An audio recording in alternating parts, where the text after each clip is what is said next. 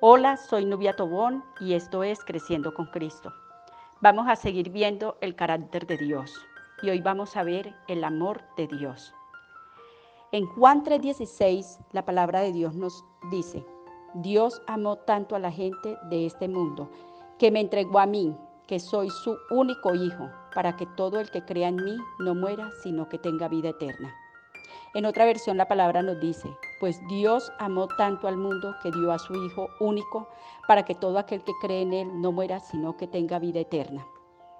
Dios nos amó desde antes de la creación del mundo pensó en nosotros tanto que Él ya sabía lo que iba a suceder con la caída de Adán. Y aún así no dudó en crearnos, sabiendo todo lo que iba a acontecer. Él cree en nosotros, a pesar de nuestras equivocaciones, falencias, nuestras malas decisiones. Él siempre, siempre ha estado ahí. En Efesios 1.4, en el versículo 4, según nos escogió en Él antes de la fundación del mundo para que fuéramos santos y sin mancha delante de Él, en amor. Ha sido tan grande su amor hacia el hombre, su máxima creación. Y digo máxima, ya que en todo lo que Él creó al hombre le impartió su espíritu. Sabiendo el Padre de antemano lo que iba a suceder, decidió dar a su Hijo para dar su vida por el hombre, su creación. Pero ahí tuvo que haber un diálogo muy especial, muy importante con su Hijo, darse Él como ofrenda. Y es tanto el amor de Jesús hacia el Padre y su obediencia que no dudó en hacer ese sacrificio tan inmenso y tan grande.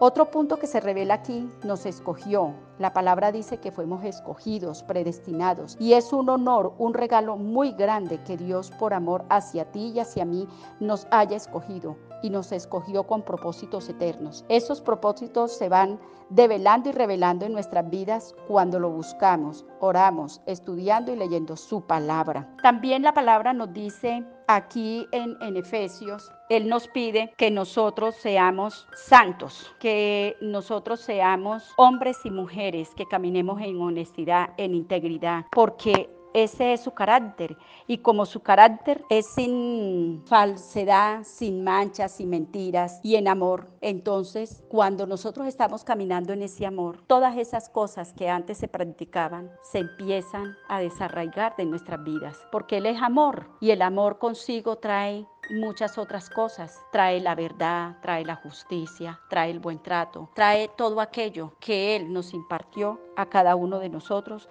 cuando Él nos dio de Él, de su Espíritu. El amor de Dios se impartió en nosotros cuando lo declaramos a Cristo como nuestro Salvador. En Romanos 5:5 la palabra del Señor nos dice, porque Dios nos ha llenado el corazón con su amor por medio del Espíritu Santo que nos ha dado. Vemos que no nos ha dejado solos, no es el Dios, el Padre que está ya sentado en el trono celestial. Mandó a su Hijo a mostrarnos y revelarnos el carácter de Él. Jesús dijo, si me ves a mí, ves al Padre. Jesús cumple su ministerio y ahora nos deja a su amado Espíritu Santo, quien nos instruye, guía, consuela, exhorta y muchas otras características más que hace el Espíritu Santo en nosotros. Hay algo que podemos ver que muchas personas les es difícil creer en Dios y muchas personas que yo he tenido la oportunidad me dicen es que Dios no existe, pero empieza uno a mirar el contexto de la vida de la persona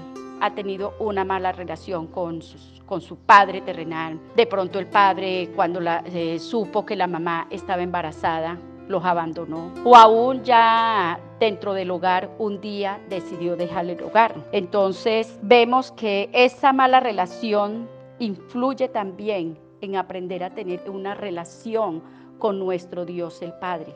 Pero sí te puedo decir, nuestro Padre Celestial siempre ha estado ahí y nunca, pero nunca te dejará. El Salmo 27.10 nos dice el Señor, aunque mi padre y mi madre me dejaran, con todo Jehová me recogerá.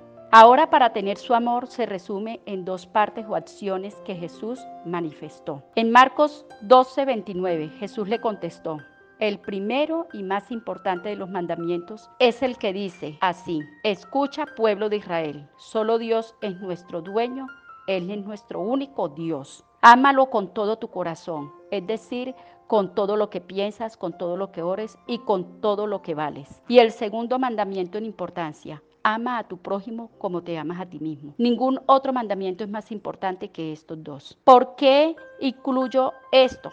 porque cuando el amor de Dios ha sido impartido en mi vida, yo lo debo amar, Él debe ser primero en mi vida, así como Él me ha amado tanto que como decía en el versículo con que introduje la enseñanza, que dio a su Hijo para que muriera por ti y por mí. Entonces, ¿cómo no lo vamos a amar a Él? Y asimismo nos está mandando aquí que amemos a las personas como te amas a ti mismo. Si yo no me amo, no me respeto. Yo no puedo decir amo a otras personas. Primero tengo que encontrar ese valor en mi vida, ese amor a mí mismo, porque si yo me amo, yo no me voy a hacer daño. Yo no voy a, flagelarme o a hacer cosas que me puedan lastimar y dañar. Asimismo, yo debo pensar. Por eso el Señor Jesús dice, trata como te gustaría ser tratado, porque a medida que yo me amo, a sí mismo yo voy a amar y respetar y tratar a las demás personas que Dios permita que estén en mi vida. En Mateo 5, 43 al, al 47, al 48, perdón, esta es otra orden que dio Moisés hace muchísimo tiempo. Amen a su prójimo y odien a sus enemigos. Pero yo les digo ahora, amen a sus enemigos y ores y oren por quienes los maltratan. Así demostrarán que actúan como su Padre Dios que está en el cielo. Él hace que salga el sol sobre los buenos y los malos. Él manda la lluvia para el bien de los que lo obedecen y de los que no lo obedecen. Si ustedes aman solo a quienes les aman, ¿qué premio recibirán por eso? Hasta los que cobran impuestos en Roma aman solo a sus amigos. Si saludan solo a sus amigos, no hacen nada extraordinario. Hasta los que no creen en Dios hacen eso.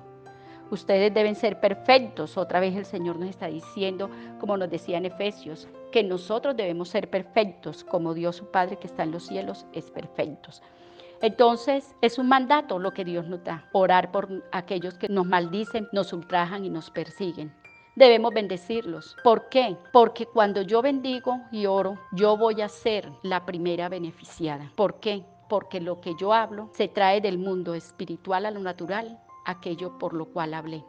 Entonces, bendice a aquellos a quienes te han hecho tanto daño. Yo no te voy a decir que si te están haciendo tanto daño, te están ultrajando esto, no significa que los tengas que tener al lado. Pero lo que sí te puedo decir, que el bendecir y orar y perdonar, el primer beneficiado eres tú, porque le has quitado derecho legal a aquellas personas. Y así al final el Señor nos está diciendo que seamos perfectos como Él, nuestro Padre es perfecto. Si miramos, Él dice, Él da bendición y lluvia al bueno y al malo. Entonces Él no escoge, bueno, aquí están mis hijos y aquí están los que me aman y los que me siguen, entonces solamente para ellos hay, lluvia, no, para buenos y malos. Y da el sol también para los buenos y los malos. Y da también en la sombra para buenos y malos. Entonces, nunca dejes de ser tú, no pierdas tu esencia. Y la esencia que nosotros debemos tomar en cuenta es que tenemos su amor derramado en nuestros corazones. El tema de, del amor de Dios es muy extenso, muy, muy extenso. Este es un pequeño resumen para aquellos que quieren crecer en Cristo. Te bendigo con la bendición del Padre, del Hijo y del Espíritu Santo y soy Nubia Tobón.